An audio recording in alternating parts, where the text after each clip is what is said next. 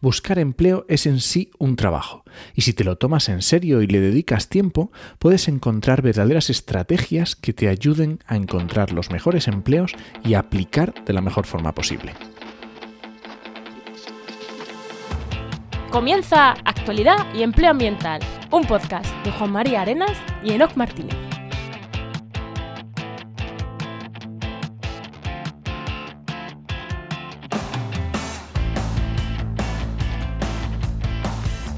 Buenas, soy Juan María Arenas Y aquí Enoc Martínez, y este podcast cuenta con el patrocinio de GeoInnova. profesionales expertos en medio ambiente, que puedes encontrar en www.geoinnova.org. Hoy, en el programa 122 del martes 14 de diciembre, hablamos sobre buscadores de empleo. Además, con un invitado bastante especial, que a lo mejor lo conocéis. Estoy, estoy nervioso, Juan, estoy nervioso. no sé leer, no sé leer ni, ni, ni el claim de, de Eso de te iba a decir. GeoInnova es territorio y medio ambiente. No solo profesional experto en medio ambiente, pero bueno. Da igual, estoy nervioso. No, no lo, no lo- no lo perdonará Luis, ¿no? Es que claro, el invitado que tienes enfrente, ¿no? Oye, ¿qué tal, qué tal tu semana? Pues un desastre. Esto del puente así, un día sí, un día no, esto es un cachondeo, productividad cero, quieres ponerte a hacer y luego ya al día siguiente nada y mandas algo, quieres hablar pero no está la gente. Bah, esto es un cachondeo, los puentes así, que no hay quien los coja por ningún lado. Que ya no sabes si había que trabajar el lunes, descansar el martes, trabajar el miércoles por la tarde. Bueno, Sí, es un poco lío. ¿Y tú qué tal? Pues yo hemos estado con, con la gente de Biomas. Ayer, según el día que se escuche esto, bueno, el día que sale, eh, tuvimos el primer webinar que hemos organizado nosotros desde, desde nuestra agencia. Y he estado haciendo pruebas, estuve la semana de antes, he estado haciendo pruebas con StreamYard, StreamYard que es una herramienta para, para webinars, porque hay muchos más invitados de los que en principio consideramos. Y tuvimos que saltar, tuvimos que buscar alternativas que nos pudieran tener 200, 300 personas en un seminario. Y, luego, pues eso, herramientas también de automatizaciones, que yo ya las estaba trabajando, pero bueno, las hemos tenido que trabajar mejor, de eh, que nos mandan su correo, según nos manda su correo en la web, automáticamente va la herramienta, desde ahí lanza una cascada de emails. Bueno, estas automatizaciones que están muy guay, que sobre el papel es, joder, qué guay, hacerlas, pero, pero luego tienes que hacerlas, ¿no? Estas automatizaciones, el doble check y todas estas cosas. Y, y además he estado mm, moderando, el, moderando un poquito el webinar, porque ya que estaba para la parte técnica y tengo algo de experiencia en esto de hacer entrevistas, dije, voy a quedarme aquí. Si como a mí me gusta más un micro que un tonto un lápiz, pues ahí me quedo. y nada, yo espero que salga bien, porque lo tenemos, eh, todavía no lo hemos hecho, estamos grabando antes del, del webinar, pero bueno, yo espero que, que haya salido bien y que, y que la gente esté, esté contenta con el webinar que, que hemos hecho. Y, y que nosotros aprendamos mucho, porque yo estoy aprendiendo mucho de, de- de esta experiencia, ¿eh? Sí, de los intríngulis que lleva esto, ¿eh? Sí, sí, sí, sí, sí, sí, eh, bastante. Pero bueno, Bueno, ¿vamos con el invitado? venga, vamos con el invitado. Pues hoy tenemos con nosotros de invitado, a, a ver si lo conocéis de algo, a Enoch Martínez, que es ambientólogo, técnico de consultoría ambiental y podcaster, y director de la web trabajamediambiente.com. Buenas, Enoch invitado, ¿qué tal? Muy buenas, Juan. No sé cómo no habíamos hecho esto antes, ¿eh? Yo, yo creo que no lo sé. o sea, eh, habíamos hecho programas juntos, pero la gilipollez esta no la habíamos hecho nunca, así que. Bueno, Enoch, eh, ¿algo, ¿me deja algo de tu presentación? Sí, pero así está bien, déjalo. Así está bien, ¿no? Venga. Pues vamos con el empleo. Venga, vamos allá.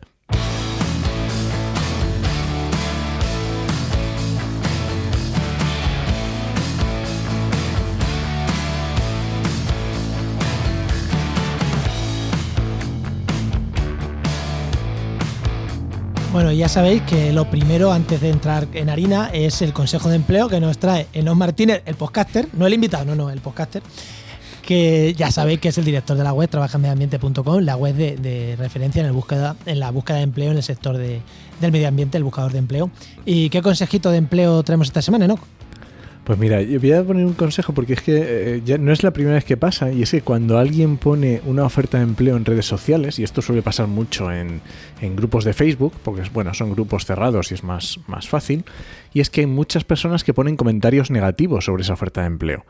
Pues vaya sueldo más asqueroso, pues vaya condiciones que desastre, pues oye, solo les pasa que, solo les falta que pidan que sea ingeniero de la NASA, este tipo de cosas, ¿vale? Y eh, vamos a ver, mm, ya que alguien está poniendo una oferta de empleo, que la está compartiendo con todos los demás, si a ti no te gusta o, o no te parece correcta, ya está, déjalo, no pasa nada. Pero no sabes las condiciones eh, laborales y personales de cada persona. Lo que a uno nos puede parecer unas condiciones de explotación o que no nos parecen justas, a otra persona puede resolverle la vida. Así que mm, yo creo que es más sencillo pasar, dejarlas ahí, si quieres comparte, si no, no, pero poner comentarios negativos lo único que hace es incitar a que la gente no comparta. Y, yo creo que eso es, no es nada positivo. A ver, que desde aquí no estamos fomentando los empleos precarios ni nada de eso, pero es que hay veces que que, oye, que a lo mejor es que no te están pidiendo experiencia. Eh, entonces, claro, si estás contratando a alguien en su primer trabajo, pues a lo mejor el sueldo es más bajo que si buscas a alguien con cinco años de experiencia. Así que, bueno. Yo creo Esto es algo que es algo que decidí que, que, me, que al principio poniendo hace muchos años poniendo ofertas de empleo me, encontré la primera vez y, y, decimos ¿qué hacemos? ponemos ofertas, yo pongo ofertas de empleo que para mí sean condiciones malas. Digo, es que yo no puedo juzgar a cada persona que es una condición mala para él o para no. Así que ponemos las ofertas de empleo y ya está. Cada uno sabe si, si le vale la pena o no le vale la pena. nosotros hemos puesto ofertas de empleo por muy poquitas horas, por muy poquito sueldo. Claro, es que estás trabajando dos horas al día. Tampoco puedes cobrar 500 euros. Oye, y mucha gente nos, nos decía que contratos de tan pocas horas no le interesa. Pero es que mm, hay gente recién acabada la carrera que está haciendo un máster que, que le paguen 300 euritos por dos horas al día, pues le vienen de lujo. Porque con eso tiene para. Vive a casa de sus padres y con eso tiene para sus gastos y no quita tiempo de su máster. O sea que, mm, oye, que cada condición es cada condición. Efectivamente. Bueno, y ahora la pregunta al invitado, y esta no te vas a escapar, te la voy a hacer yo, porque que tú, que mismo te preguntas a ti mismo queda feo, pero ¿qué querías ser de mayor y cómo has llegado hasta aquí? Jolín, qué, qué mal, ¿eh? Vamos a ver. Eh, Realmente yo, pues a ver, yo cuando era pequeño siempre he tenido de esto que quieres ser mil cosas diferentes y cada semana cambias y ves a alguien diferente y quieres ser otra cosa diferente. Pero yo así de la primera cosa que tengo memoria de que fuera un poco más en serio, yo quería, ser profesor. ¿Vale?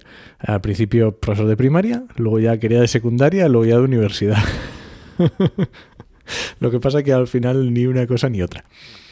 Pero como a mí me gustaba el medio ambiente, porque me gusta de toda la vida, mis padres siempre han sido muy de campo y muy de medio ambiente, pues cuando me, eh, cuando me dijeron que la, existía la carrera de ciencias ambientales, pues dije, pues ya está, si es que esto es perfecto, esto es lo que estaba buscando. Y ahí me metí. Y luego ha dado muchas vueltas la vida, he hecho muchas cosas diferentes, he, tardado muchos años en terminar la carrera, pero bueno, ahí estamos. Montaste una empresa. Medio ambiente. entre media montaste una empresa de repuestos informáticos. ¿no? Sí, sí, efectivamente.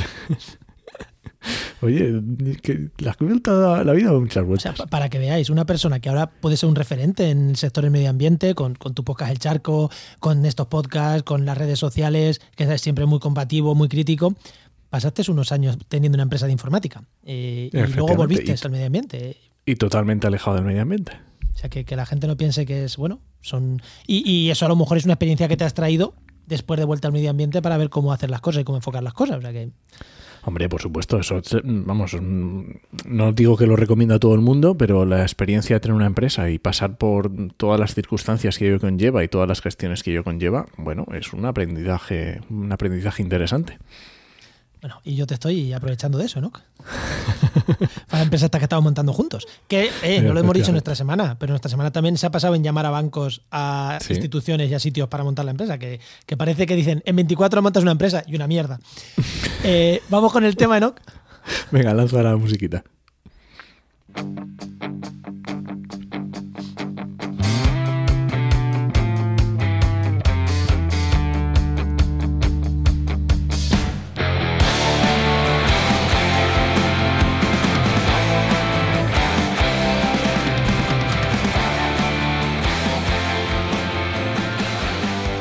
Estábamos preparando este programa, eh, llevamos unos días que entre el puente y demás, pues ha sido difícil buscar invitados.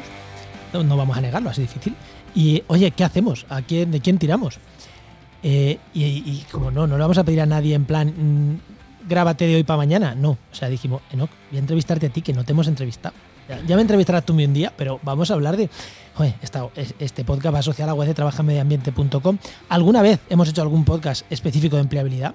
Incluso de nosotros dos solos pero llevamos mucho tiempo sin hacer uno, así que oye, quien quiera un tema de, tema de medio ambiente, este no es su podcast, hoy no. Hoy vamos a hablar de empleabilidad y sobre todo vamos a hablar de buscadores, porque es verdad que hemos dado muchos consejos de cómo buscar, cómo no, pero nunca hemos entrado en detalle de qué buscadores hay, dónde buscar, porque tú conoces bastante bien la página de buscadores de empleo, ¿no? Bueno, un poco.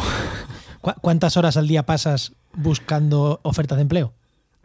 Pues hombre, mínimo una hora y media diaria. Eso mínimo, mínimo, mínimo. Para que tengáis las ofertas de empleo en trabajanmediambiente.com.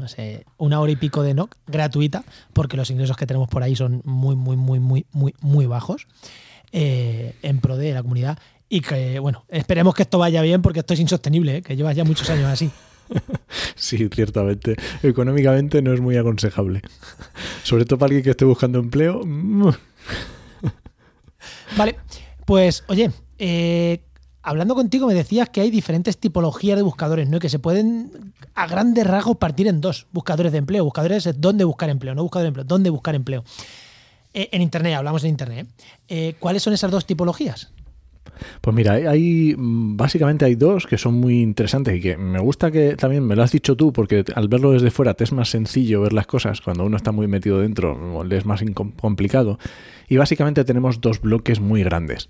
Uno son los típicos buscadores de empleo, que cualquiera que le digas un buscador de empleo le va a venir a la cabeza InfoJobs, mm, ya está, InfoJobs, Index, el mismo LinkedIn se ha convertido en un buscador de empleo muy interesante, pero hay de estos hay, trabajos.com, bueno, hay miles de, diferentes. Y también la web de trabajamediamente.com, por supuesto. Esto sería lo que son bolsas de empleo, que hay empleos de todas las cosas. 200.000. Unos mejores, otros peores. Ahora, ahora entraremos un poquito a hablar de alguno de ellos, de los principales.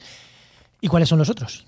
Pues los otros son los webs, las webs de instituciones públicas o público-privadas y también eh, empresas, porque hay empresas que son tan grandes, tienen un manejo de negocio tan grande que también tienen sus propios eh, propias webs de empleo propias de las empresas. Y el típico trabaja con nosotros, ¿no? De algunas empresas. Efectivamente, hay muchas ofertas, muchas empresas, y no estoy hablando de ETS, de ETTs, de empresas de trabajo temporal, estoy hablando de, empresas hechas y derechas, como puede ser Ferrovial, como puede ser Acciona, que tienen pues delegaciones en muchísimos países del mundo y tienen muchísimas ofertas de empleo porque tienen muchos proyectos. Pues estas páginas, estas empresas tienen páginas web de web que tienen ofertas de empleo propias de sus empresas. Vale, y, luego ha dicho instituciones, eh, universidades. Claro, instituciones públicas, claro. Vale, vale, eso los dos. Ahora ya entraremos un poco en detalle, pero mm, ¿cómo buscar trabajo en estos buscadores? ¿Cómo, se hace? Bueno, vamos, obviamente tenemos que diferenciar de cada uno de los que decíamos, ¿no? Estos, digamos, los grandes buscadores, que eh, nosotros en la escaleta los hemos definido muy bien como tochos, o sea, los buscadores tochos. ¿Qué son eso? Pues InfoJobs, Indeed, LinkedIn. Básicamente en estos buscadores lo que tienes que hacer es poner unas palabras clave y una ubicación. Normalmente es lo que te piden. Pues en esta provincia o cercanos a. directamente te dice que te compartas la ubicación y busca empleos cercanos a tu zona y buscando con unas palabras clave. Y ya está. Esto no tiene más. Todos lo hemos hecho alguna vez. Ya está, aplicas unos filtros y ya está. Ahora después nos vas a dar consejitos de los, de los filtros estos. Vale, y en el resto, en, el, en los otros que hemos dicho de empresas, de instituciones, ¿cómo se hace? Claro, el problema en el de las empresas e instituciones es que normalmente suelen tener menos movimiento, como es normal. ¿Vale? Pues porque habrá, pues eso, una empresa grande, si es muy, muy, muy, muy grande, pues a lo mejor tiene mucho, mucho movimiento, pero a lo mejor para que te coincida a ti, que sea de tu titulación, que sea cercano, digamos, que te, que te vaya a interesar, es muy complicado. Entonces, claro, trabajan los listados, digamos, que son más sencillos de mirar, digamos que el, el, sistema que tengo yo, yo para buscar los empleos de trabajo en medio ambiente es que cada X tiempo, reviso las, las páginas web, estas páginas web, y veo si hay alguna actualización. ¿Vale? Oye, mm, por fecha, los organizo por fecha y digo, ah, mira, mm, estos que no había visto la última vez ya están aquí y es básicamente es por fecha. No tienen más historia porque no hay tanta diferencia o no hay tanta oferta, tantas mm, diferentes ofertas de empleo. Igual si son empresas que si son instituciones públicas.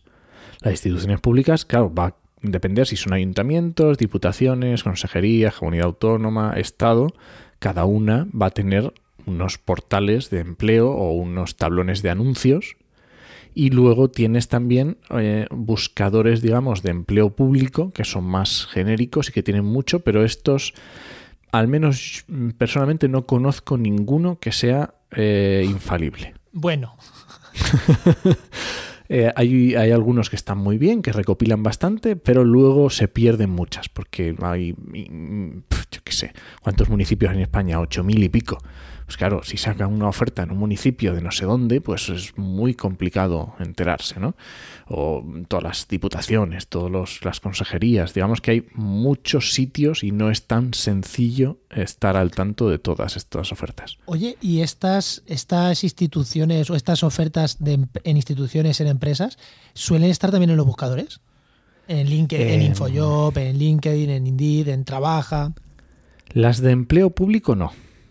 Las de empleo público no suelen, no suelen aparecer en buscadores. Es más sencillo que nos las encontremos, por ejemplo, yo que sé, en grupos de Facebook.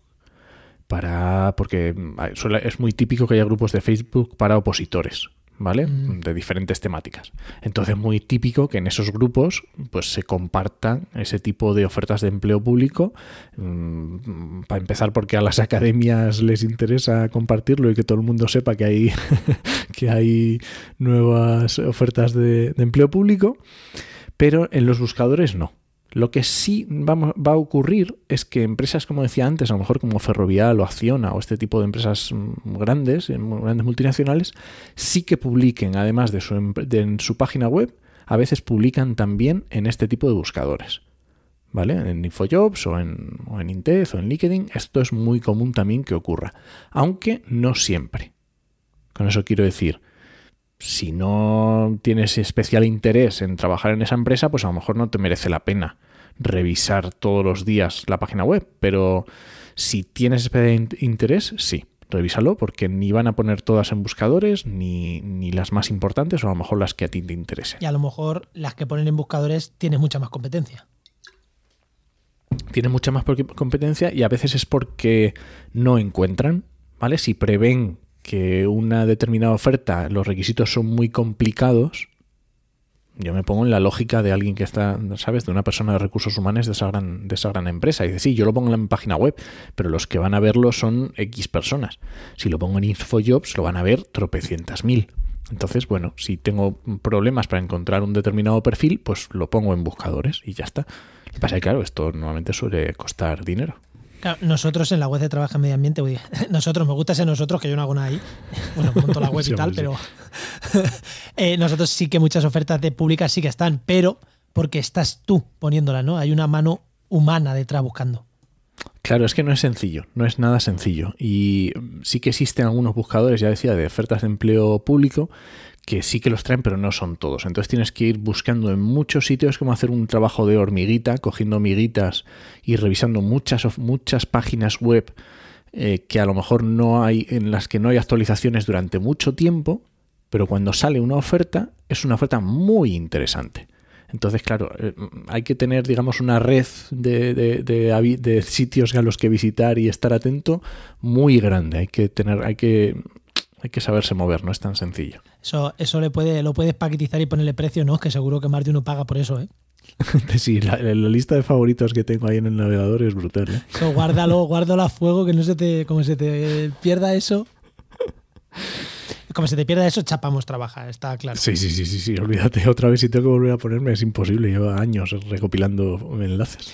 Oye, vamos a entrar si te parece. No sé si algo más eh, nos dejamos aquí o entramos a ver puntos fuertes y débiles de alguno de estos buscadores concretos. O nos dejamos algo antes.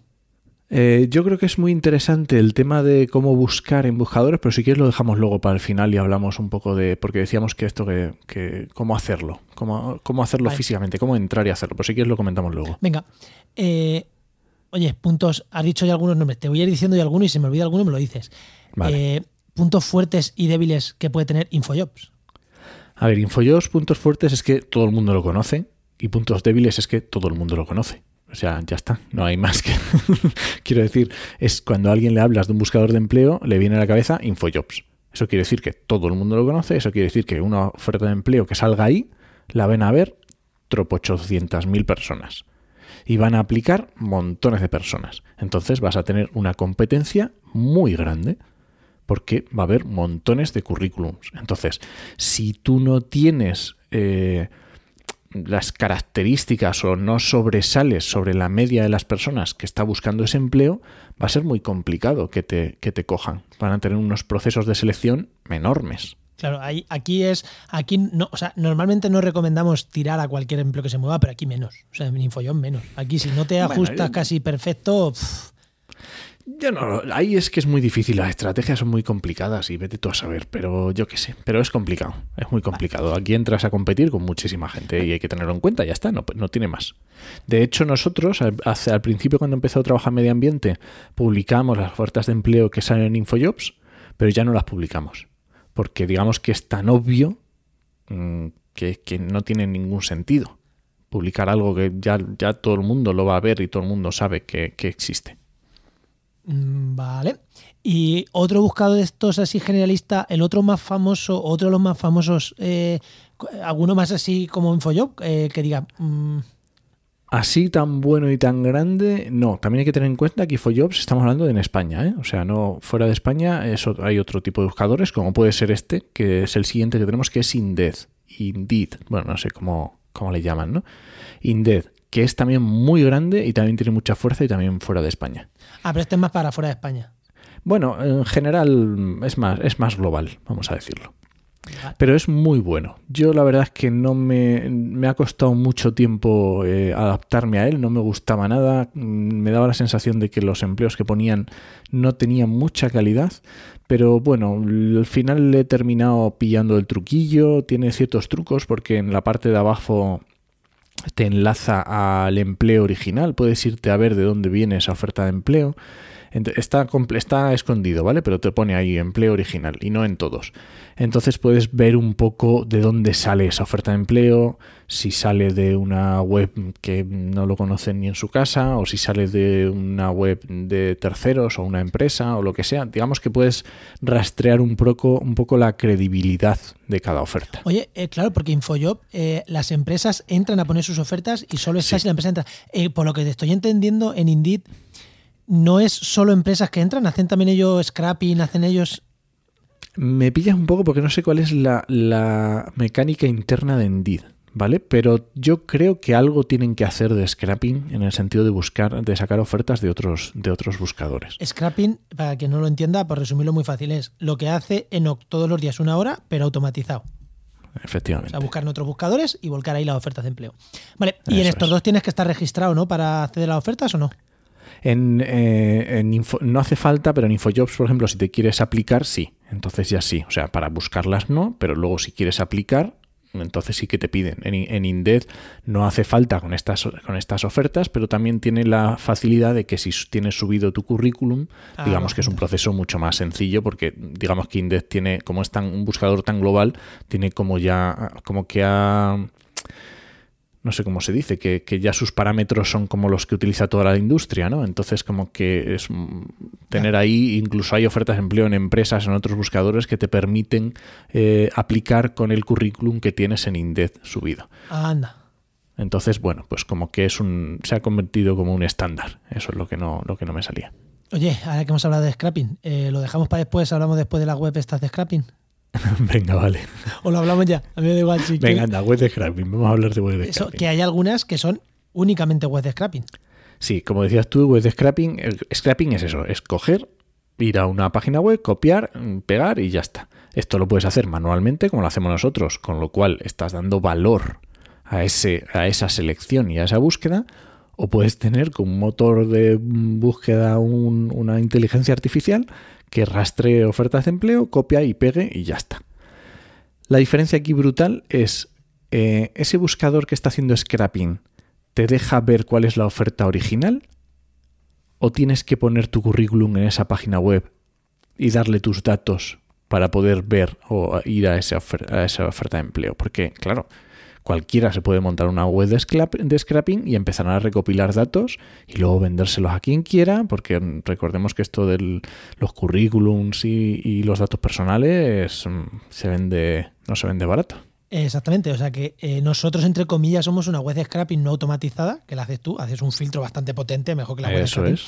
Pero claro, la diferencia está que en Trabaja, y seguro que en muchas otras, siempre está la fuente. O sea, siempre pone, eh, no, no pedimos nunca datos para acceder a esa oferta de empleo. Simplemente es, oye, mm, tú, tú, nos tú miras aquí la oferta, te vas al botón y ahí te pone, mandar un correo aquí, rellenar este formulario, tal. Eso es. Pero no, no, no pedimos nunca registro. Eh, si piden registro, yo te he escuchado en el podcast que tienes de la newsletter de Trabajo en Medio Ambiente, te he escuchado hablar de este tema y es como, sí, si te piden los datos y es una web, a ver, si te los pide InfoJob, Indeed, vale. Si te los pide LinkedIn, evidentemente. Si te los pide mm, trabajos en barcelona.com, Trabajosprecarios.com. igual ahí, si es una web de scrapping, igual no le das tus datos porque si no tiene mucha publicidad, eh, no ves fuente de ingresos y te pide tus datos, ya sabes dónde están los ingresos, ¿no? Efectivamente, cuando dicen el, el ingreso eres tú, es la parte del producto. Exactamente. Oye, otra que ya lo he nombrado, eh, LinkedIn, que es un poquito diferente, porque es una red social. LinkedIn, LinkedIn es muy bueno. Yo creo que ha dado un paso de gigante eh, poniendo buscadores de empleo dentro de la plataforma. Todos sabemos que LinkedIn es la red social para profesionales. Cualquiera que esté buscando empleo debería tener su perfil en LinkedIn. Mm, Ya está. O sea, esto es como. Esto se ha convertido en otro estándar. eh, tener tu, tu currículum puesto ahí, visible, por lo menos con lo más interesante, lo que te interese resaltar. Y yo creo que ha sido un movimiento muy bueno de poner ofertas de empleo en LinkedIn.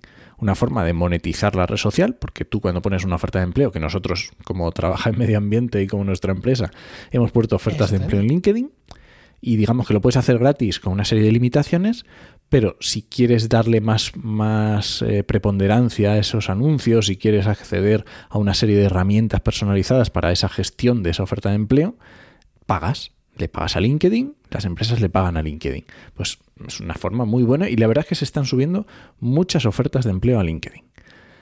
También tiene un problema, que las que páginas web de scrapping que decíamos antes también publican sus ofertas en LinkedIn.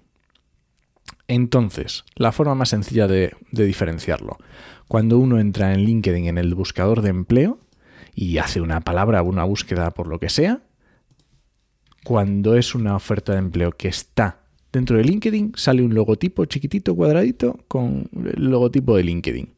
Y te pone Easy Apply. No sé, en español pondrá.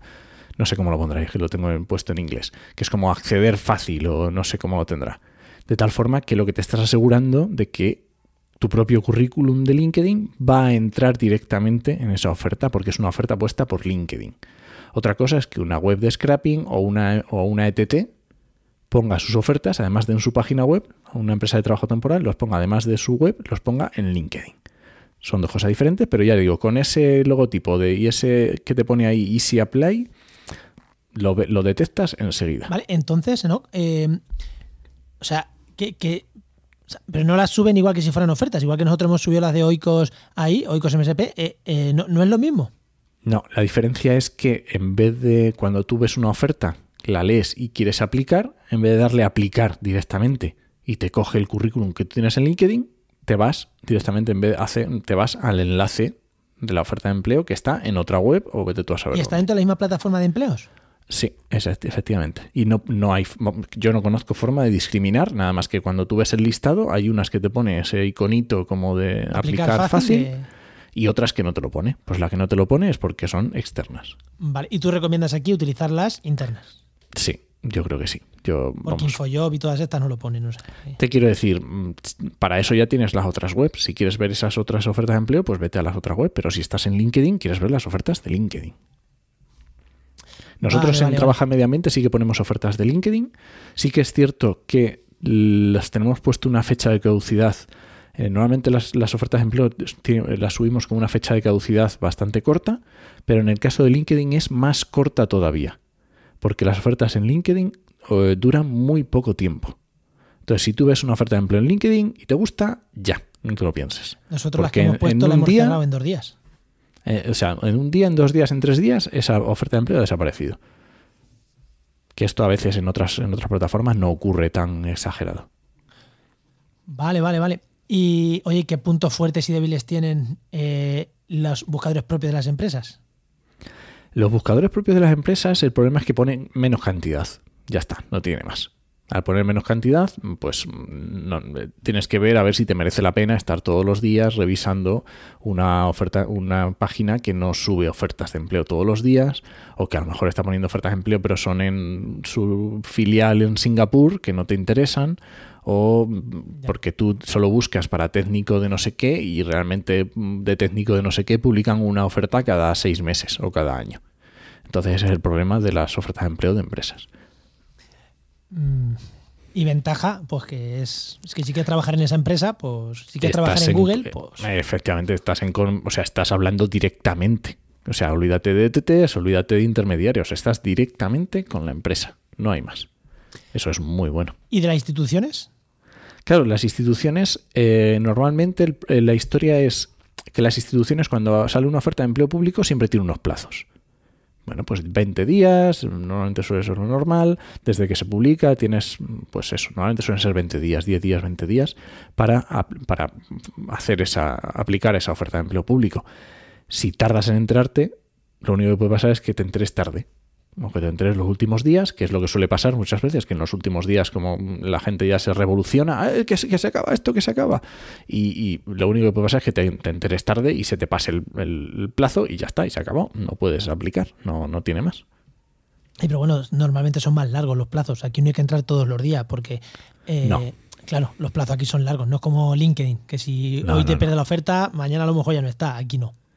Además, eh, ya te digo, normalmente si estás en... Yo recomiendo para este tema de... de- voy, a, voy a recomendar Facebook, ¿eh? esto que no se repita. Para estos temas, eh, grupos de Facebook están muy bien. Facebook mm, para mí está muerto, pero los grupos sí que es algo que merece la pena estar. En grupos muy muerto. temáticos. Tiene grupos temáticos que son muy concretos, donde hay mucha gente y al final se aporta valor. O sea que eh, para estos casos de temas de empleo público, yo creo que merecen la pena los, los grupos de Facebook. Oye, no, que llevamos ya un ratico hablando. Eh, dos- tenemos aquí dos temas más pendientes que, buscar. ¿Cómo buscar las ofertas de empleo? En plan, ya, o sea, palabras clave. ¿Y cómo hacerlo? Primero, si quieres, cómo hacerlo en Trabajo en Medio Ambiente, ya que estamos nosotros, y después miramos otras. A ver, yo creo que en Trabaja, eh, si, si, si tu, quiero decir, si tu trabajo a día de hoy es buscar empleo, tienes que tener una rutina diaria de buscar en buscadores. Dedicarle 15 minutos, media hora, una hora, todas las mañanas a entrar donde más o menos te, te interese y buscar ofertas de empleo. Eso debería ser una rutina si, si tú estás ahora mismo 100% dedicado a buscar empleo, ¿vale? Y uno de ellos debería ser trabajar medio ambiente. Si tú lo revisas todos los días, de un vistazo vas a, te vas a ver enseguida cuáles son las ofertas nuevas. Y vas a, te vas a dar cuenta de dónde están, si te quieres ir de tu, no te importa moverte movilidad geográfica, o si no te interesan, o vale. Si no te estás dedicando a esto, Espera, espera, no, es que iba a dar un truco. O sea, que tenemos un- una automatización en Telegram. A ver, hay veces que las cosas fallan, ¿vale? Pero en Telegram y en Instagram. en, en Telegram y en Instagram, pero bueno, en Telegram tienes enlace derecho. Si te suscribes todas las mañanas, te llegan las, las- los, los Las empleos de ese día. O sea, los nuevos que suben o que ese día, plap, te aparecen todos ahí, los 18, 20 nuevos. Hay Ya días sabes. que más, a veces que más, a veces que menos. Te aparecen ahí todos. O sea que, oye, si no queréis entrar en la web, si tenéis Telegram, buscáis el canal de trabajamediambiente.com y que, no sé, tenemos Los ya ves ahí en 500 y, un momento, picos, sí. 500 y pico suscriptores ahí al canal. Sí, sí, sí. Y es una forma muy sencilla, como tú dices, de todas las mañanas lo ves y dices, ah, vale, no hay ninguna que me interese. O sí, esta sí. Entonces Pues me voy a la página web, me la veo y ya está. Y aplico si me interesa.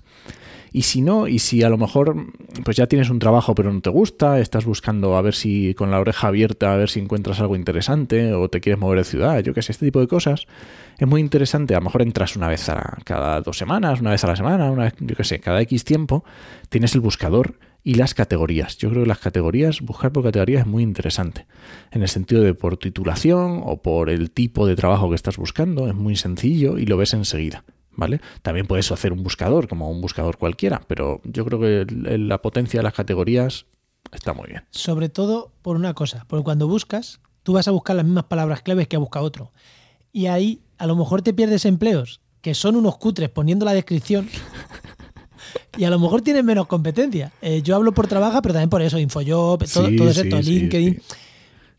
Claro, busca de las dos maneras. A ver, haz la búsqueda general, pero después intenta escarbar, ¿no, Enoch? Sí. Hablamos de esto, de cómo buscar en. Venga. eh, cómo hacer búsquedas. Venga. Y ya con esto vamos cerrando. Parece una tontería, pero tiene su truco, ¿eh? ¿Vale? Todos entramos en. Vamos a poner el ejemplo más sencillo que es Infojobs. Que es, lo conoce todo el mundo, todo el mundo ha entrado a hacer una búsqueda. Claro, tú entras en Infojobs y, bueno, aparte de que puedas eh, seleccionar por provincia o por ciudad cercana, ¿vale? Eso, pues ya está, cada uno si te interesa o no. Pero luego cuando vas a poner una palabra clave, ¿qué palabra clave pones? Porque tú imagínate que vas a poner, tú Juan que eres biólogo, ¿qué pones? Biólogo. Claro, eh, ¿qué van a salir? ¿Qué tipo de, oferta de empleo van a salir? Y cuál, lo más importante, ¿qué tipo de empleos que tú podrías hacer no van a salir si pones biólogo? Exactamente. O bióloga. Porque ya si, dependiendo de la potencia de los buscadores, porque InfoJobs tiene un buscador muy potente, pero no todos los buscadores tienen la, la, misma potencia. A lo mejor solo buscan en el título y no buscan en la descripción de la oferta de empleo. ¿Vale? Lo mismo, imagínate yo ambientólogo. ¿Qué pongo? ¿Ambientólogo? ¿Pongo medio ambiente? ¿Pongo medio ambiente junto? ¿Pongo medio ambiente separado? O sea, buscar, eh, meterse en los buscadores y buscar palabras clave que sean capaces de reunir todos los trabajos que, un, que tú puedes hacer como profesional es muy complicado y animo a que cada uno se haga una pequeña lista para buscar. Yo te digo que yo tengo, como decía antes, los favoritos, que tengo una lista. Tengo, digamos que las tengo más desarrolladas, menos. Bueno, tiene una serie de trucos los favoritos, pero tengo una página web que busco por 15 palabras clave diferentes para poder rastrear todas las cosas, porque luego hay un truco muy interesante, no todas las páginas pueden, pero si tú buscas en medio ambiente, puede ser medio ambiente todo junto, medio ambiente separado, medioambiental, ambiental, eh, ambientales, no sé qué. Entonces tú pones M, o sea, recortando ambient, ambient, ambient, y si el buscador es potente, te va a encontrar todas las palabras que, que, tienen esa raíz. Pero es que eso solo lo tiene ambiente. Esa es la que con el medio ambiente. Pero en medio ambiente. Luego, oye, si tú estás buscando otra cosa, pues búscate las mañas para hacer ahí una búsqueda. Quiero decir, merece la pena parar unos segunditos a pensar en cómo vas a hacer una búsqueda. Porque eh, yo estoy cansadísimo de la palabra sostenibilidad que la meten en todos los lados. O sea, buscar, entrar a InfoJobs, buscar sostenibilidad es la jungla. Porque puede ser sostenibilidad económica, sostenibilidad de no sé qué. Te lo ponen simplemente porque tienes que, te tiene que gustar la sostenibilidad. Pero sostenibilidad, ¿de qué, de qué estamos hablando? o sea, que digamos que entrar en los buscadores y elegir bien las palabras clave es un arte que es mm, muy... O sea, hay veces que dices, pero esta oferta no puede ser. Estaba en InfoJobs si he entrado yo y he buscado esta mañana. No la he visto. No, porque la palabra clave que estabas utilizando no era fácil o no era la misma. O en vez de poner ISO 14000 ponían ISO 14001, que es, al final es lo mismo y tú no te has dado cuenta. Así que, bueno, eh, yo recomiendo tirar un ratín ahí mirando las palabras clave. y, y, lo que si no lo que hemos dicho, por categoría, que va a ser más fácil, ¿no? En trabaja mediamente por categoría. Luego ya en los buscadores, pues depende de cada buscador. Joder, eso sí, lo de ambas me ha gustado, me ha gustado el, truquito, ¿eh? No, es que al final es eso, es que al final es. Eh, nosotros hemos puesto ofertas de empleo y es complicado porque no puedes poner todo. Eh, es que no puedes poner todo, incluso tú puedes aplicar a otras ofertas. No sé, nosotros eh, ahora tenemos a una chica contratada de temas de comunicación científica, de, periodismo, y, yo creo que en la oferta no ponía bioquímica, y la chica bioquímica. Eh, claro. En ningún sitio ponía bioquímica, pero bueno, entró a lo mejor por palabra, ella quería meterse en su mundo y seguro que buscó periodismo eh, y al final nos terminó encontrando y es como, joder, eh, y, nos, y nos cuadró mucho por eso, porque tenía el, doble perfil, pero nosotros seguro que no pusimos ni biólogo, ni bioquímico, ni nada en la descripción, seguro. Ni se nos ocurrió, vamos. Ni se nos ocurrió pensar en eso. Eh, pero realmente queríamos a alguien de ese campo. Entonces, a lo mejor biólogo sí, pero bioquímica te digo yo que no. bueno, ¿algo más o...? No, yo creo que llevamos un rato hablando ya, ¿no? Para, para un episodio que podemos hacerlo cortito. Pues no va a ser cortito, porque yo sé lo que viene ahora de Luis, que, ya lo tenemos grabado, lo que nos viene ahora de, de, de Heinova, y, y, no se nos va a quedar tan cortito, ¿no? Bueno, venga, seguro que será interesante.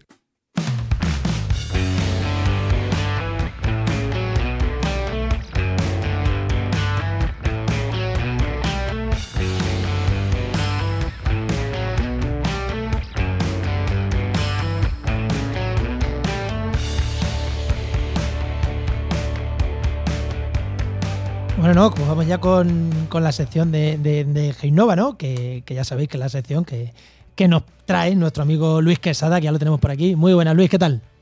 Hola, ¿qué tal? ¿Cómo estamos? Muy bien, Luis. ¿Qué tal? Bueno, bueno Luis, ¿de qué nos vas a hablar hoy? Porque pone aquí participación pública, pero ¿eso qué? A ver, ¿participación pública en qué? Hoy voy a hacer una especie de mini charco. Así me gusta. Sí, bueno, eh, pues quería hablar un poquito sobre la participación pública dentro de lo que son los planes, eh, programas o proyectos, ¿vale? Es decir, cómo se, digamos, cómo se hace una consulta a la población, eh, al público interesado, para poder obtener información de ellos o para poder obtener, digamos, cuáles son sus preferencias, ¿vale? Dentro de, los diferentes proyectos o de, lo que se quiere trabajar en ese, en ese territorio. Claro, me diréis, ¿y cómo se hace eso? claro, porque estamos el, resumen, el resumen para uno que no sabe bien lo que es esto es que dentro de un proyecto se le pregunta a la gente qué quiere. Efectivamente, daros cuenta que esto es algo, tanto de planes, digamos que para todo tipo de proyectos, planes, programas, pues evidentemente, sobre todo cuando se trabaja evaluación ambiental estratégica o la propia estudio de impacto ambiental, pues te requieren que exista una participación de aquellas personas interesadas, ¿no? del público interesadas, que puede ser eh, eh, desde asociaciones o pueden ser fundaciones o pueden ser directamente gente que quiera participar en los proyectos porque puede ser interesado. Oye, es que al final tú vas a eh, planificar un proyecto o vas a trabajar sobre un plan general o vas a trabajar sobre un programa de actuaciones que tiene, digamos, una traducción en el territorio. Ellos, evidentemente, pues tienen que participar o les gustaría participar sobre lo que se quiere hacer en, su territorio, en su casa. los, propios vecinos, vamos. Efectivamente. sí, que, hablamos de proyectos territoriales siempre, ¿eh? Ojo, por centrar, ¿no? Por si alguien es nuevo aquí, que hablamos siempre de proyectos sí. que tienen implantación sobre el territorio. Efectivamente. Y bueno, y existen muchas, muchas metodologías a la hora de hacer estas consultas. Eh, pero digamos que em, en función de cuándo se hacen, pues se puede utilizar unas u otras. Eh, es interesante siempre tomar esa, mm, digamos, eh, digamos, la temperatura del territorio, la temperatura de que, o sea, qué es lo que se quiere hacer o cómo, cómo se traduce la sensibilidad de las personas que habitan ese territorio previamente a la hora de planificar lo que se quiere hacer ahí. Es decir, siempre antes de lo que vas a trabajar. ¿Por qué? Porque de esa forma tú puedes em, adjuntar o tú puedes anexionar esa, esa, información dentro de lo que tú vas a, proyectar. ¿vale? ¿Qué pasa? Que eso muchas veces pues no se hace. Volvemos a lo de siempre, ¿no? Lo que hemos comentado muchas veces con los estudios de impacto, eh, estudios de avifauna, hay muchas cosas, pues que realmente el promotor llega, se pone y hay muchas cosas pues que no se, no, no se llegan a estudiar previamente. Una de ellas es pues, consultar al interesado. ¿vale? Evidentemente, en función de la ley que obliga, em, de, digamos, más, mejor de todo, más, más que la ley de, las comunidades autónomas, pues esto se traduce en que se hagan antes o incluso directamente se queda a la parte de información al público. ¿Vale? que son dos cosas diferentes. La consulta pública, eh, tú vas a hacer unas actuaciones para trabajar junto con ellos ese territorio o el proyecto o cuáles son sus sensibilidades. La información al público es, oye, mira, aquí ya tengo este proyecto que he desarrollado. Si quieres, plantea alegaciones y si no, voy a seguir para adelante. Eso que no, es, lo mismo, ¿no? No es lo mismo, eh, por ejemplo, cuando las asociaciones ecologistas eh, plantean alegaciones a un proyecto, es esta segunda fase de, oye, el proyecto ya firmado, ahora tú si quieres quejate. Pero no, Efectivamente. y es obligatorio eh, que me ha parecido entender que es obligatorio en muchos proyectos tener esta participación pública. ¿Me ha parecido entender que no decías esto? Sí, bueno, aquellos proyectos, por ejemplo, que em, se van a trabajar, unos planes que se van a trabajar sobre todo desde la Ley de Evaluación Ambiental Estratégica, la 21-2013, eh, te obligan eh, a través de los artículos 34, creo que era el 34 y... Eh, no me acuerdo muy bien, ¿vale? Sí, yo em, tampoco me acuerdo de memoria. Pero bueno, al final te están obligando a, a consultar al público interesado, ¿vale? De alguna forma u otra, eh, siempre es, necesario o interesante hacerlo siempre antes, ¿vale?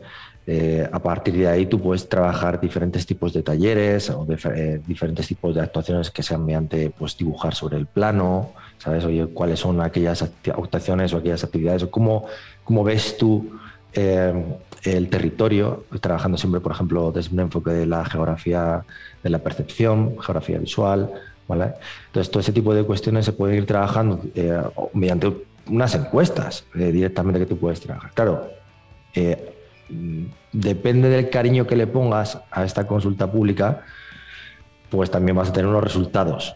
Si tú de verdad quieres obtener información, te lo vas a tener que curar. ¿Por qué? Porque no hay mucha cultura de la, de la participación al público, ¿vale? en España no tenemos cultura en, participar en los proyectos. Tenemos más cultura en alegar. Es decir, voy a esto no me gusta lo que has hecho, pero lo de participar para sacar, eso ya no es, no es tanto.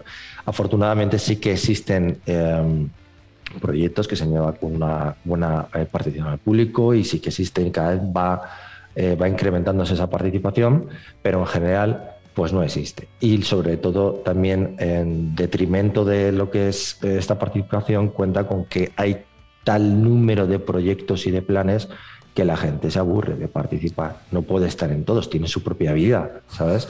Entonces, a no ser que sea algo que realmente acaba afectando a su propio, siempre, ¿no? Y mi parcela, ¿qué pasa? Pues eso, eh, a no ser que al final le toque a la buchaca, ¿no? económicamente, a sus propiedades o lo que sea, pues o a su territorio, a su municipio, o tengan una sensibilidad muy alta en ese sentido, pues realmente pues no acaban participando en todos los proyectos y pues no se llega. Las propias asociaciones tampoco llegan a poder eh, participar o incluso alegar en todos los proyectos, por ejemplo, que está pasando con la, inundación de proyectos de energía renovable.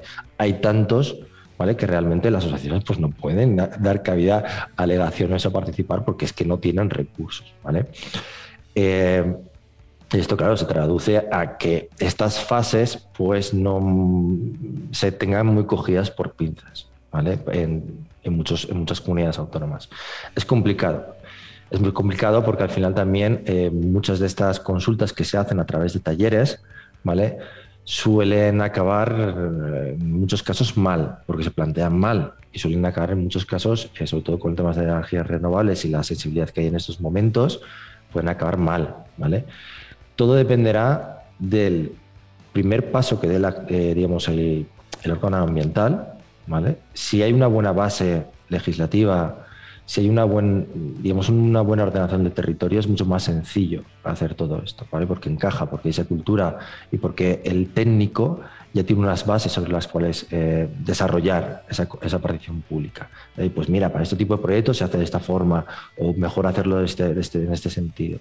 Por ejemplo... Oye, Luis, y, y, en tu experiencia te encuentras que los promotores o los ayuntamientos, en ese caso de órganos sustantivos, eh, ¿saben qué es esto? O sea, antes de, empezar ya lo, conocen o te encuentras que la mayoría de gente está que no sabe de qué le estás hablando?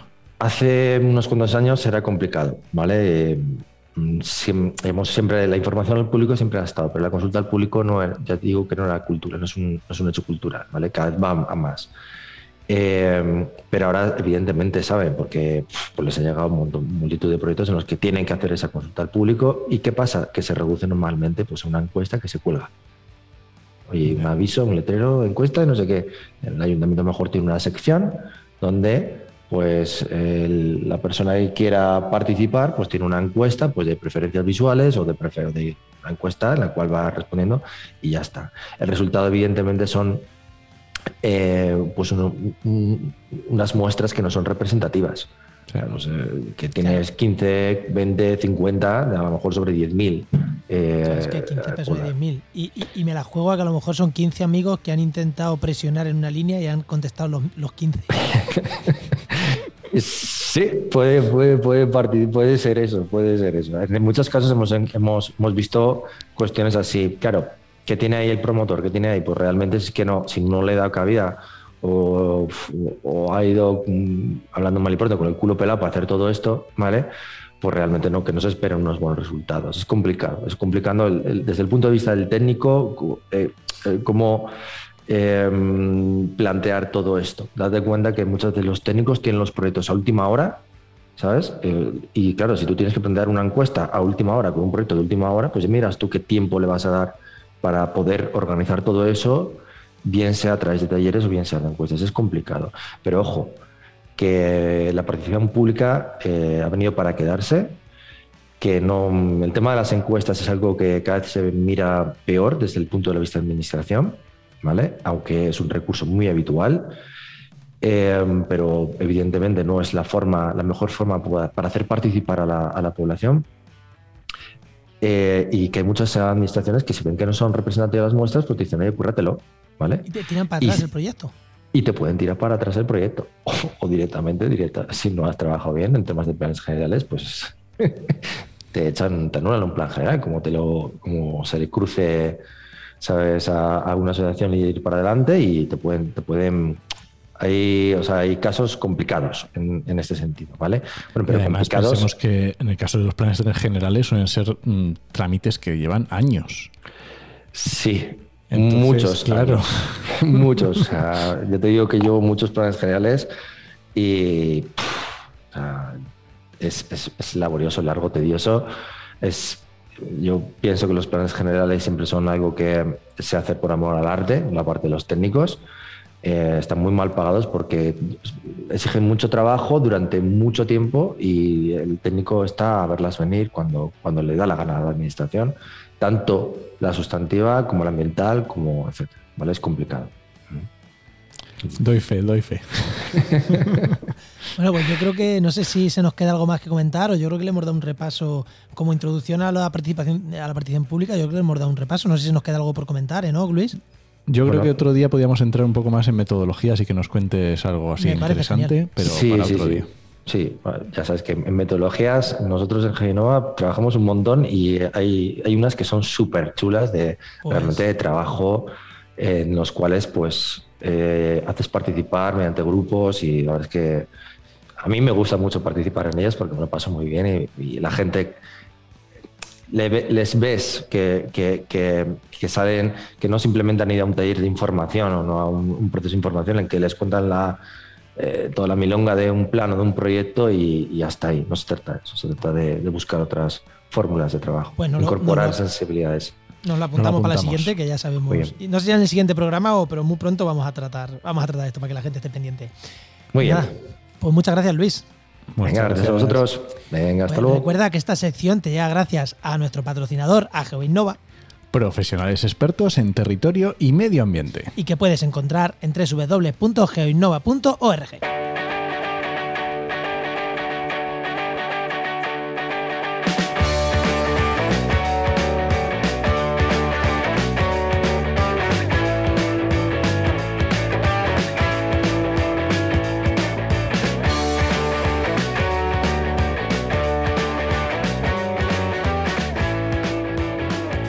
¿nos vamos o qué?